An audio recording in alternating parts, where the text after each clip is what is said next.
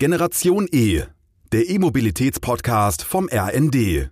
Willkommen zu einer neuen Episode von Generation E, dem Podcast rund um die E-Mobilität. Mein Name ist Dorothee Heine und ich freue mich ganz besonders auf meinen heutigen Gast, den Geschäftsführer von Rose Bikes, Thorsten Heckrad-Rose. Herzlich willkommen. Ich freue mich, dass du da bist. Ja, hallo, ich freue mich auch. Sag mal, ich weiß ja nicht genau, ob du heute schon zur Arbeit gefahren bist, aber wie bist du denn normalerweise unterwegs? Wie sieht denn so dein Alltag aus in Sachen Mobilität? Ja, der ist vor allem durchs, durchs Fahrrad geprägt, ne? Logo. Also äh, zur Arbeit fahre ich fast ausschließlich mit dem Fahrrad. Ähm, gibt natürlich mal Situationen, wenn du mal wirklich viel Sachen mitnehmen musst oder es echt richtig schüttet, dann nehme ich ab und zu auch ein Auto. Aber wir sind halt tatsächlich so einer der wenigen Haushalte hier bei uns äh, in der Siedlung, die wirklich nur ein Auto haben. Die meisten haben drei, vier Autos vor der Tür stehen. Also ist schon krass, wie, wie autofokussiert alle immer noch sind. Aber also ich versuche halt alles mit dem Fahrrad zu machen, was geht. Mm, macht ja auch Sinn. Und macht mehr Spaß. Ja, genau. Das ist so die Erfahrung, die die meisten machen. Ne? In dem Moment, ja. wo man glaubt, äh, das Auto ist das Allheilmittel, wenn man da doch mal alternative Dinge ausprobiert hat, dann kann man auch spüren, wie, auf wie vielen Ebenen das sowohl Spaß machen kann, auch schneller ist und ach, die ganzen Vorteile, die müssen wir ja gar nicht besprechen. Aber sag mal, für die, die äh, Rose Bikes nicht kennen, ähm, magst du mal genau vorstellen, wer ihr seid und wo ihr herkommt? Ja, uns gibt es ja schon seit 1907. Wir sind jetzt in der vierten Generation und äh, wir sind dem äh, Fahrradhandel entwachsen, also letztendlich damals wirklich ein kleines Einzelhandelsgeschäft mit Fahrrädern und haben uns jetzt zu einer äh, Premium-Lifestyle-Marke im Fahrradbereich entwickelt, sind dabei absolut kundenorientiert und kundenzentriert, arbeiten nur direkt mit dem Endkonsumenten, äh, entwickeln unsere Bikes auch komplett selbst und äh, sind gerade im Bereich wirklich stolz drauf, dass wir uns zu einer echten Premium-Marke entwickelt äh, haben, die aber, muss man sagen, glaube ich, wirklich sehr nahbar ist für die Kunden. Also nahbar, erreichbar.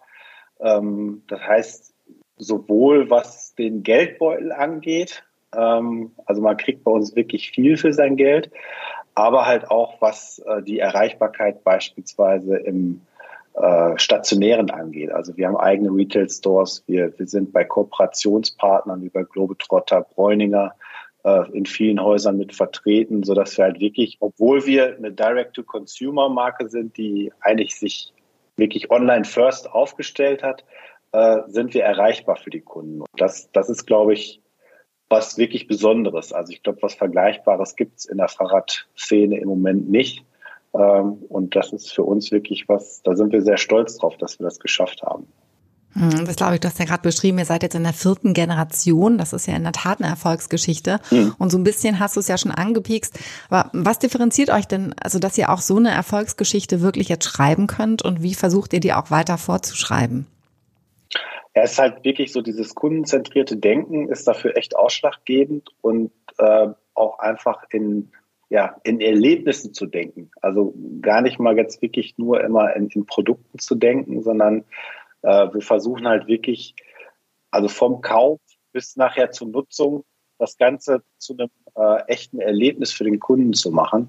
Und das macht dann vielleicht tatsächlich auch den Unterschied, dass wir da also wirklich äh, sehr, sehr breit denken. Ne? Und äh, ja, vor allem muss man natürlich auch selbst passionierter Radfahrer sein und den Kunden verstehen. Aber ich glaube, das gilt für, für alle Produkte irgendwo, die, die draußen am Markt sind. Die, die werden halt immer besser, wenn man halt wirklich selbst auch ja, Fan ist dieser Produkte oder äh, sie gerne nutzt. Und das gilt halt auch für uns.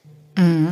Du hast es gerade schon beschrieben, ihr baut Erlebnisse rundherum. Das Fahrrad selber ist ja auch, steckt mitten in einem Transformationsprozess. E-Bikes boomen ähm, werden für den Alltag, aber auch im Sport, ähm, werden Motoren auf einmal richtig wichtig und Lastenfahrräder fangen auch an, das Stadtbild zu prägen. Mhm. Das heißt, so das Fahrrad ähm, ändert sich und es wird auch immer diverser. Und wie schaut ihr als Hersteller, dass ihr da auch immer ganz vorne mit dabei seid? Also wie stellt ihr euch auf? Ja, ist ja erstmal wirklich äh, toll zu beobachten, wie die Aufmerksamkeit steigt, wenn man über das Fahrrad spricht. Und das Thema ist einfach populär in aller Munde. Also eine riesige Chance letztendlich für unsere Branche und auch dafür den, den Verkehr wirklich zu modernisieren. Ähm, ja, wie schafft man das? Also ich glaube halt, vor allem wichtig, den, den Fokus beizubehalten, äh, wenn man Entscheidungen trifft. Also dass man sich halt wirklich sehr, sehr stark fokussiert und äh, ja nicht, nicht zu sehr äh, ablenken lässt. Ähm, und ich glaube auch, dass ähm, ein wichtiger Punkt ist, dass, dass wir halt irgendwo lernen müssen, auch ähm, ja, sagen wir mal, übergreifend, branchenübergreifend, aber auch innerhalb der Branche markenübergreifend äh, stärker zu arbeiten.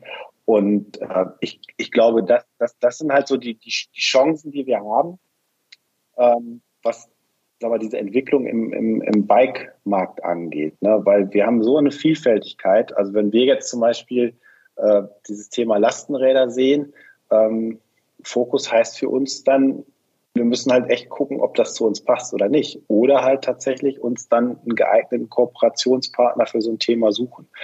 Ähm, und das ist, glaube ich, das, womit man lernen muss, umzugehen. Ansonsten sehe ich da einfach nur Chancen drin, weil es einfach eine, eine tolle Entwicklung ist, ja.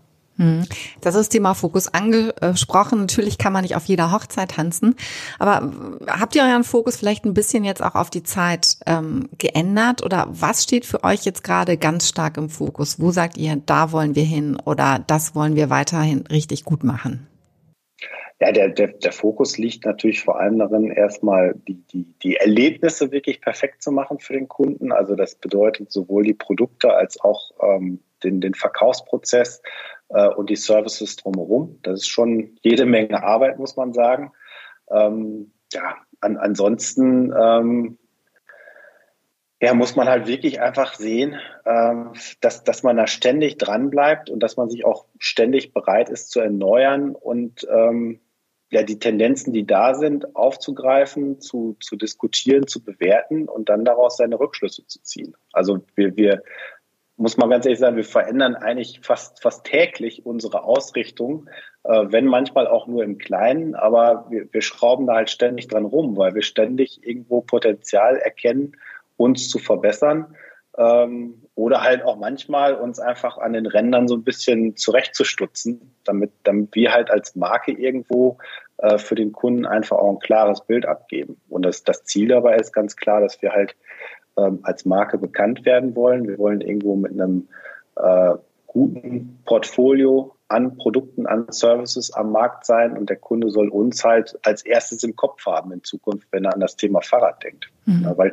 früher war ja Fahrradkauf und das Fahrrad selbst auch eigentlich fast gar nicht vom Marken geprägt, sondern du bist halt zum Händler gegangen und hast dir angeguckt, was er da so rumstehen hat und äh, der berät dich dann, du machst eine Probefahrt und kaufst dann eins dieser Räder, was gut zu dir passt oder dir gefällt. Aber du bist ja nicht mit einer fixen Vorstellung dahingegangen, welche Marke du dir jetzt heute angucken willst oder kaufen willst oder auch welches Modell. Ähm, und das ist was, was halt ganz klar im Wandel ist. Und das, das haben wir auch im Blick und wollen halt da wirklich auch für sorgen, dass, dass die Kunden halt, wenn sie an Bikes denken, äh, an Rose denken. Beim Gravelbike ist uns das zum Beispiel schon gelungen. Also unser Backroad ist, glaube ich, im Moment schon so ziemlich Marktführer in Deutschland, was den Gravel-Bereich angeht. Und das ist echt super. Mhm.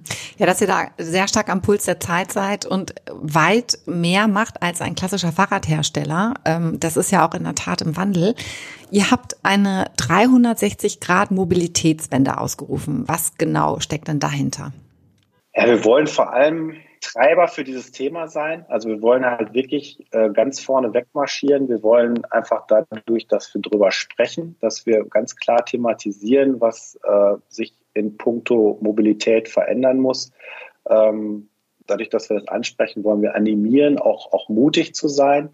Ähm, und wir wollen halt vor allem mit allen Stakeholdern, die da irgendwie beteiligt sind, das können jetzt zum Beispiel Immobilien, Entwickler sein, die, die neue Bürogebäude bauen, aber es können auch Kommunen sein, äh, die einfach ihre, ihre Innenstädte neu planen oder die, die Verkehrsführung neu planen. Äh, und mit, mit all diesen Stakeholdern wollen wir sprechen und wir wollen halt auch Lösungen diskutieren und uns aktiv an diesem äh, Prozess beteiligen. Weil, weil uns liegt halt viel daran, dass das Tempo insgesamt, was die Veränderung der Mobilität angeht, einfach deutlich erhöht werden muss, weil da da geht es ja gefühlt einfach an vielen Stellen gar nicht vorwärts. Ähm, und für uns heißt so 360 Grad Mobilitätswende natürlich auch dieses branchenübergreifende oder halt auch markenübergreifende innerhalb der Branche voranzutreiben. ähm, damit wir halt wirklich Lösungen schaffen, die ähm, ja nicht nur für Rose funktionieren, sondern halt für alle, die Fahrräder produzieren und generell auch für alle, die irgendwo Verkehrsmittel produzieren. Also auch da wirklich eine Vernetzung viel stärker irgendwie in den Blick, äh, in, den, in den Mittelpunkt rücken. Das ist uns total wichtig. Ich habe das Gefühl, da könnte auch die Bundesregierung noch ein Stück weit von lernen, weil wenn wir jetzt mal schauen, ähm, so der Umstieg von Verbrennern auf E-Autos, der wird leicht gemacht. Da gibt mhm. es doch eine recht große Vielfalt an Fördermöglichkeiten. Und welche Hebel könnte es denn seitens des Staates geben? Da hat ja unsere neue Bundesregierung vielleicht auch die eine oder andere Chance, dass auch der Umstieg auf das Fahrrad attraktiver und vielleicht auch schneller geht. Ich glaube, der größte Beschleuniger wäre tatsächlich, wenn wir Infrastrukturprojekte schneller umsetzen würden. Ähm, also ich denke da jetzt wirklich gar nicht an, an eine gezielte Förderung im, im Sinne von Subventionen oder, oder Förderprogrammen für den Kauf, sondern äh, wenn die Infrastruktur da ist und wenn sie besser ist, dann steigen die Leute automatisch aufs Rad.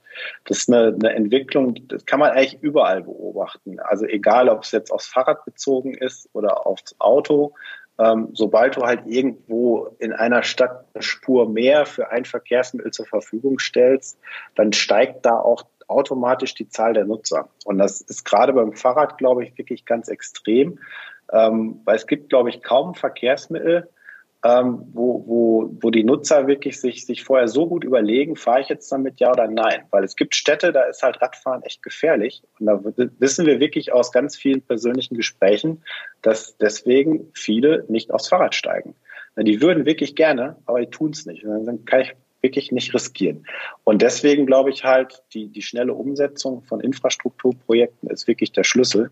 Und um das zu schaffen und um auch alle mitzunehmen, glaube ich, brauchen wir halt auch viel mehr Pilotprojekte. Einfach wirklich mal Dinge schnell umsetzen, auch vielleicht wirklich mal im kleinen Stil, damit erstmal sich die Menschen auch mehr darunter vorstellen können. Weil ich glaube, dass wenn es überhaupt Widerstand gibt in einzelnen Bevölkerungsschichten oder in bestimmten Kommunen, dann ist das oft dem geschuldet, dass einfach völlig unklar ist, wie sieht denn jetzt so ein Radschnellweg beispielsweise aus? Was kann der?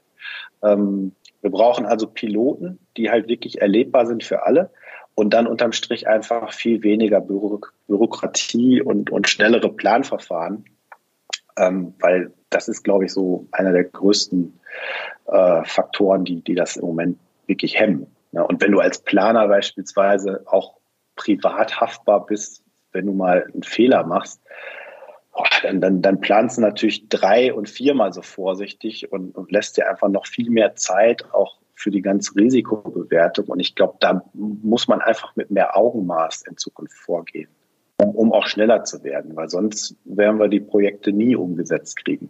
Ja, ich glaube auch, da hast du die wichtigsten Punkte genannt, ähm, dass die Entbürokratisierung, dass mehr Mut da sein muss zu testen, auch ganz wichtig, die Nutzer mit einzubeziehen. Mhm. Ich habe auch manchmal das Gefühl, das wird am Reißbrett geplant und die Nutzer in Niederlanden wird das ja schon gemacht, immer temporär. Ja. Das ist ganz spannend.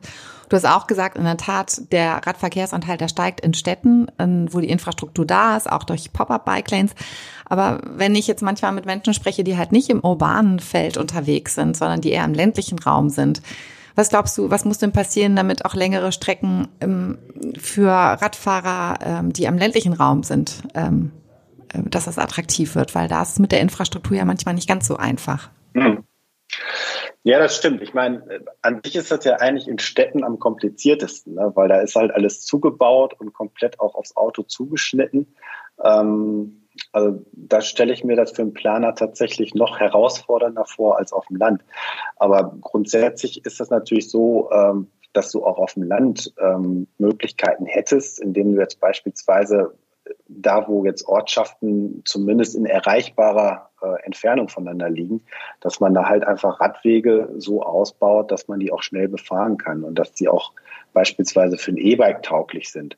Ähm, also da kann man schon einiges machen, auch gerade im ländlichen.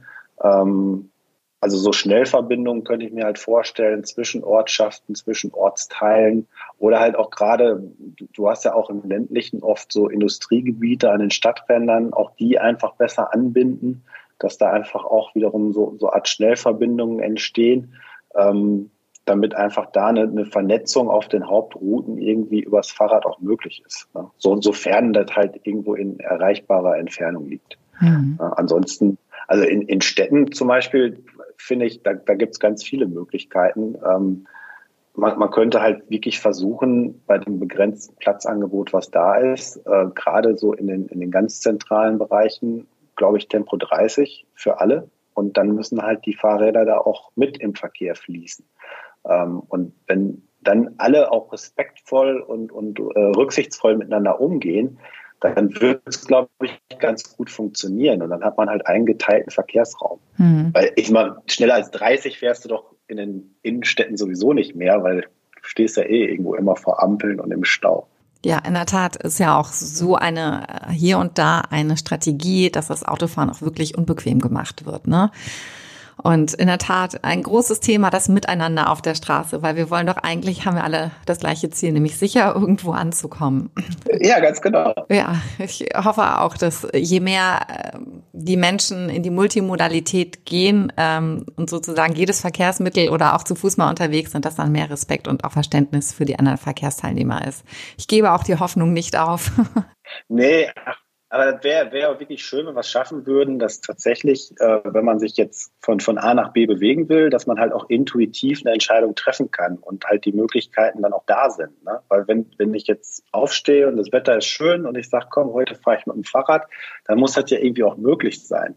Und da gibt es einfach zu viele Beispiele, wo das einfach nicht geht. Und das, das finde ich dann ehrlich gesagt äh, erschreckend, weil man, man nimmt den Leuten ja tatsächlich dann eine Option. Und da müssen wir hinkommen, dass, dass halt die Wahlfreiheit da ist. Und ich glaube, dass man dann relativ schnell auch zu den Verkehrsmitteln greift, die, die einfach äh, nachhaltiger sind, die gesünder sind. Na, man, äh, ich meine, das geht dir ja auch so, wenn, wenn du Rad fährst, du, du fühlst dich einfach besser und bist besser drauf. Und ähm, und es gibt ja auch diese Studien, ich meine, die, die sind ja jetzt auch schon mehrfach zitiert worden. Ne? Radfahren ist das einzige Verkehrsmittel, das einzige Individualverkehrsmittel, was wirklich auch einen volkswirtschaftlichen Nutzen bringt. Ähm, und das sagt schon alles. Ja, ich glaube auch. Da muss man gar nicht mehr, kann man gar nicht mehr argumentieren. Richtig. Nee, genau. Ja, und sag mal, ähm, so für längere Strecken, dass das E-Bikes wirklich eine gute Alternative sind. Und noch besser natürlich, wenn die Infrastruktur auch gegeben ist. Mhm. Momentan gibt es ja zwei Kategorien Pedelecs oder E-Bikes. Ne? Das normale Pedelec, das so bis 25 beziehungsweise 27 Stundenkilometer fahren darf. Und dann die S-Pedelecs, die versicherungspflichtig sind, die bei 45 Stundenkilometern liegen. Ja. Meinst du, das reicht? Ähm, nee. aus, mein, aus, aus, meiner Sicht tatsächlich nicht. Ich meine, beim S-Pedelec sind halt die Hürden in der Zulassung schon enorm hoch. Äh, und das verhindert im Moment auch ganz klar höhere Zulassungszahlen. Ähm, ob jetzt so ein S-Pedelec dann nachher auch der Weisheit letzter Schluss ist, in bestimmten Regionen bestimmt ja. Ähm, aber jetzt auch so für, für Innenstädte wahrscheinlich eher nicht, weil dafür sind die viel zu schnell ich glaube, spannend wäre halt wirklich so ein, so ein, so ein Mittelding, äh, wo halt Fahrradfahrer mit ihrem E-Bike auch wirklich bequem im Verkehr mitrollen können. Und eigentlich wäre so die Geschwindigkeit, wie sie in den USA zulässig ist, für Pedelecs optimal. Ne? Irgendwo so 30 oder knapp drüber 32. Ähm, das ist, glaube ich, was, das ist einerseits für den Fahrer auch noch beherrschbar. Ähm, einfach vom Reaktionsvermögen her und auch vom Material her ist es auf jeden Fall was, äh, was problemlos, glaube ich, wirklich umsetzbar wäre, weil das sind in der Regel ja die gleichen Räder, die hier für 25 verkauft werden, die dann in den USA äh, 20 Meilen fahren dürfen, also gut 32 kmh. Ähm, das wäre für die Industrie, glaube ich, wirklich ohne großen Aufwand umsetzbar. Ähm, das, das würde ich mir wünschen. Das, das wäre wirklich cool und das wäre wirklich ein Schritt nach vorne. 25 ist eine sehr undankbare Geschwindigkeit. Hm. Ja, ist ein Thema, was sehr komplex ist, aber was ja mittlerweile auch auf europäischer Ebene so ein Stück weit diskutiert wird. Und da bin ich mir sicher, da werden wir ganz sicher unser Augenmerk auch drauf haben. Sag mal, ein, was einhergeht mit der Motorisierung der Fahrräder ist ja auch die Digitalisierung, die mhm. zunehmend auch so die Vernetzung der Verkehrsteilnehmer untereinander möglich macht. Wie geht ihr denn damit um? So, wenn ich jetzt denke, eigentlich ähm, ein Fahrradhersteller, der jetzt aber auch Erlebnisse schafft und jetzt auf einmal noch ein Digitalisierungs- oder ein Softwareexperte werden muss. Also äh, würde ich gerne mal wissen, wie ihr das denkt, wie weit ihr seid und vielleicht auch, was eure Vision ist als Hersteller. Mhm. Ähm, also grundsätzlich Vernetzung, Digitalisierung von Fahrrädern ist, ist sicherlich ein total wichtiges Thema. Und ich glaube, dass eigentlich fast jede Marke da irgendwie gerade mit rumexperimentiert und versucht, einen Weg zu finden. Und ich glaube, dass halt in ein paar Jahren tatsächlich Premium-Bikes ähm, grundsätzlich auch in irgendeiner Form vernetzt und konnektiv sein werden. Ähm, das ist wirklich jetzt, glaube ich, echt nur eine Frage der Zeit und der technischen Lösung. Ähm, und das vielleicht sogar auch für nicht-E-Bikes da Lösungen geschaffen werden. Auch da sind wir jetzt beispielsweise gerade dabei, Dinge auszuprobieren, aber du brauchst halt immer noch eine zusätzliche Batterie, das macht es nicht so ganz leicht. Ähm, und du brauchst halt auch Antennen irgendwo am Fahrrad. Ähm, die können wir halt in der Fahrradindustrie auch nicht so gut verstecken wie jetzt beispielsweise die Autobranche die hat ja dann doch durch dieses schöne Blechkleid außenrum nochmal ganz andere Möglichkeiten und dadurch, dass sowieso immer schon Antennen am Auto waren.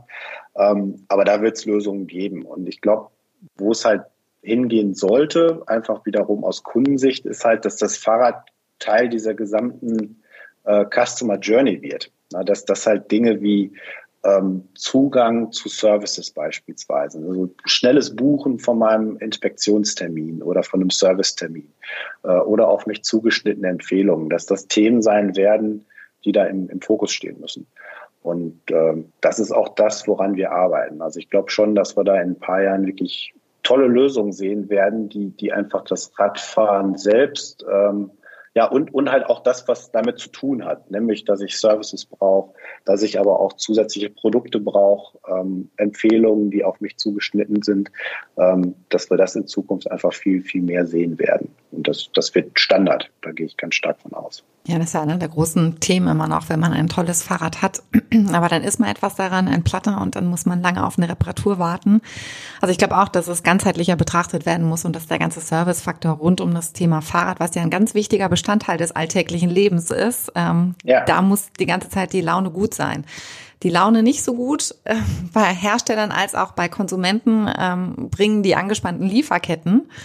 Mhm. Ähm, das war ja in den letzten Monaten relativ schwierig. Was rätst du denn einem Interessenten, der überlegt, sich ein neues Fahrrad zu kaufen? Und wie kann er am besten damit umgehen? Momentan sind ja Lieferzeiten entweder ähm, relativ lang oder ich muss als Interessent auf ein Fahrrad zurückgreifen, was ich vielleicht gar nicht haben will, einfach weil es aktuell verfügbar ist. Mhm. Also auf jeden Fall frühzeitig umschauen ist Hauptdevise, würde ich sagen, ganz wichtig. Und äh, gegebenenfalls halt auch mit dem Händler schon mal klären, ob man nicht tatsächlich schon mal eine Vorbestellung irgendwo platzieren kann, äh, während man sich möglicherweise sogar noch weiter umsieht. Also ich glaube, dass da schon Möglichkeiten da sind, wenn man da miteinander spricht, äh, dass man einfach ein bisschen Zeit gewinnt. Ähm, ich glaube, man muss halt wirklich früh dran sein, um auf Nummer sicher zu gehen und dann halt auch tatsächlich zum Frühjahr beispielsweise ein neues Fahrrad äh, in der Garage zu haben. Ähm, jetzt haben wir glücklicherweise bei uns wirklich früh reagiert. Wir haben wirklich schon vor fast zwei Jahren, also weit, weit, weit im Voraus, äh, ja, sehr, sehr großzügig geplant, sehr, sehr umfassend geplant und das mündet jetzt tatsächlich für uns in so einer Situation, dass wir jetzt so langsam in einigen Bereichen wirklich gut verfügbar werden. Wir haben jetzt, glaube ich, gerade sogar 3000 Räder äh, schnell verfügbar am Lager, weil wir unsere Kapazitäten massiv hochgefahren haben und wir sind extrem ins Risiko gegangen. Also wir haben wirklich so viel bestellt wie noch nie. Ähm, das zahlt sich jetzt gerade total aus. Da sind wir echt happy drüber, weil wir wissen, dass zu dem Zeitpunkt, als wir sehr proaktiv bestellt haben, viele Marken doch eher ein paar Bestellungen storniert haben und die haben natürlich jetzt dann echt Probleme mit den Lieferungen. Ähm, und wir können zum Glück unsere Produktion im Moment äh, trotz geplanten Wachstums immer noch sehr, sehr gut auslasten. Und ich glaube, das wird sich auch nächstes Jahr noch nicht komplett normalisieren am Markt. Also von daher früh umschauen. Aber es lohnt sich tatsächlich auch immer wieder mal reinzugucken, weil es gibt tatsächlich auch andere, wie andere Marken, wie jetzt äh, äh, zum Beispiel uns, ähm, die tatsächlich auch Räder verfügbar haben. Ja. Hm. Ja, dann erstmal herzlichen Glückwunsch, dass sich eure doch risikoreiche Strategie dann ausgezahlt hat und auch weiterhin auszahlt. Ja, manch, manchmal, manchmal braucht man glückliches Händchen, ja, ja, danke. Großartig. Und dann sag mal, du hast es eben schon gesagt, ihr positioniert euch als Premium-Marke und E-Bikes, die sind ja recht teuer. Hm. Nichtsdestotrotz boomen sie und ein Grund, warum E-Bikes jetzt ja auf einmal ähm, möglich sind äh, in der Anschaffung, ist das Thema Leasing. Hm. So, und ihr seid auch quasi jetzt Leasing-Anbieter. Warum habt ihr das gemacht? Ja, man, man sieht ja schon deutlich, dass die Akzeptanz von Leasing und auch die Nachfrage nach Leasing einfach deutlich gestiegen ist. Ähm, das ist per se schon mal erstmal eine, eine wirklich tolle Entwicklung und äh, wird halt von vielen Arbeitgebern wirklich auch mittlerweile so gerne genutzt, ähm, dass eigentlich für viele außer Frage steht, so, so ein Angebot einfach den, den Arbeitnehmern gegenüber auszusprechen. Ähm, für uns wichtig, dass wir halt wirklich sehr stark auf den jeweiligen Arbeitgeber zugeschnittene Angebote machen können. Also wir können einfach mit unserem eigenen Angebot da wesentlich flexibler agieren. Ähm, wir sind unabhängig in der Gestaltung und das ist einfach ein unschlagbarer Vorteil, weil wir können wirklich so fast jede Anforderung erschlagen, hm. sei sie noch so ja, weit weg vom Standard, den man sonst so kennt. Ähm, das ist, das ist echt ein Riesenvorteil.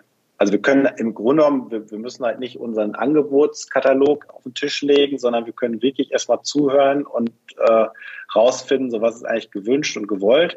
Und daraufhin bauen wir letztendlich dann das Angebot zusammen. Hm. Also da auch ein Stück weit so Enabler, ne? Alles möglich machen. Ja, ja, genau. Weil hm. die, die sagen wir, die, die Anforderungen der einzelnen Arbeitgeber sind ja echt sehr unterschiedlich und jeder hat da was anderes im Kopf. Ich meine, so die Standarddinge sind natürlich überall gleich. Ne? Mitarbeitermotivation und äh, Gesundheitsmanagement, äh, möglichst vielleicht auch mehr Leute aufs Rad kriegen, um ein paar Parkplätze einsparen zu können, wenn man halt irgendwo Parkplatzmangel hat am, am Firmengebäude.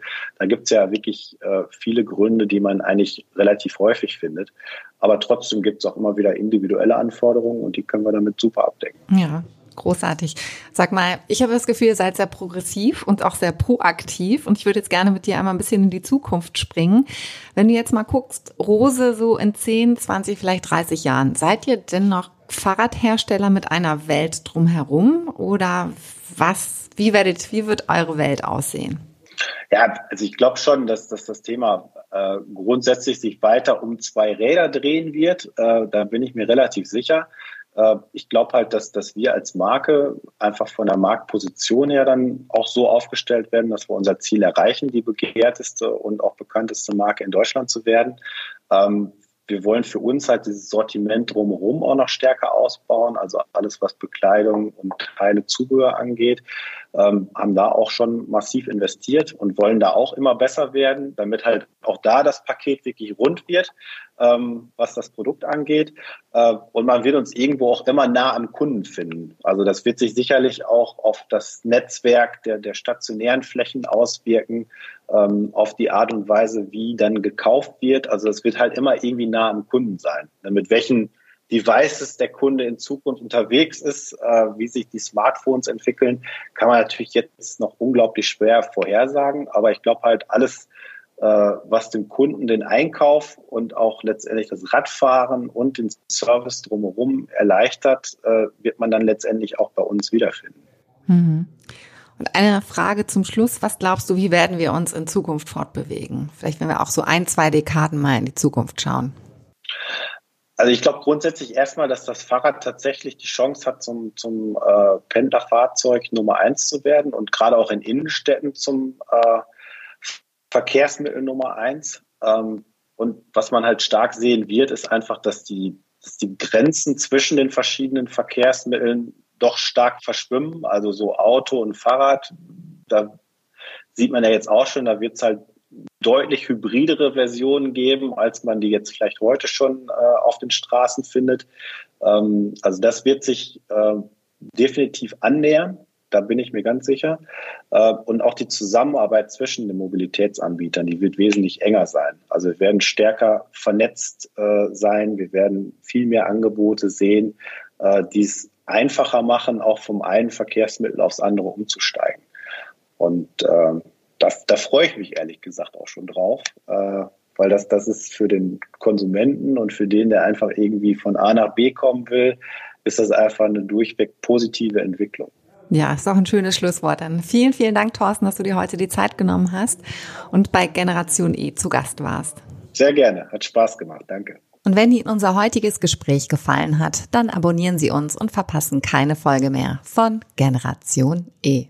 Das war Generation E, der E-Mobilitäts-Podcast vom RND.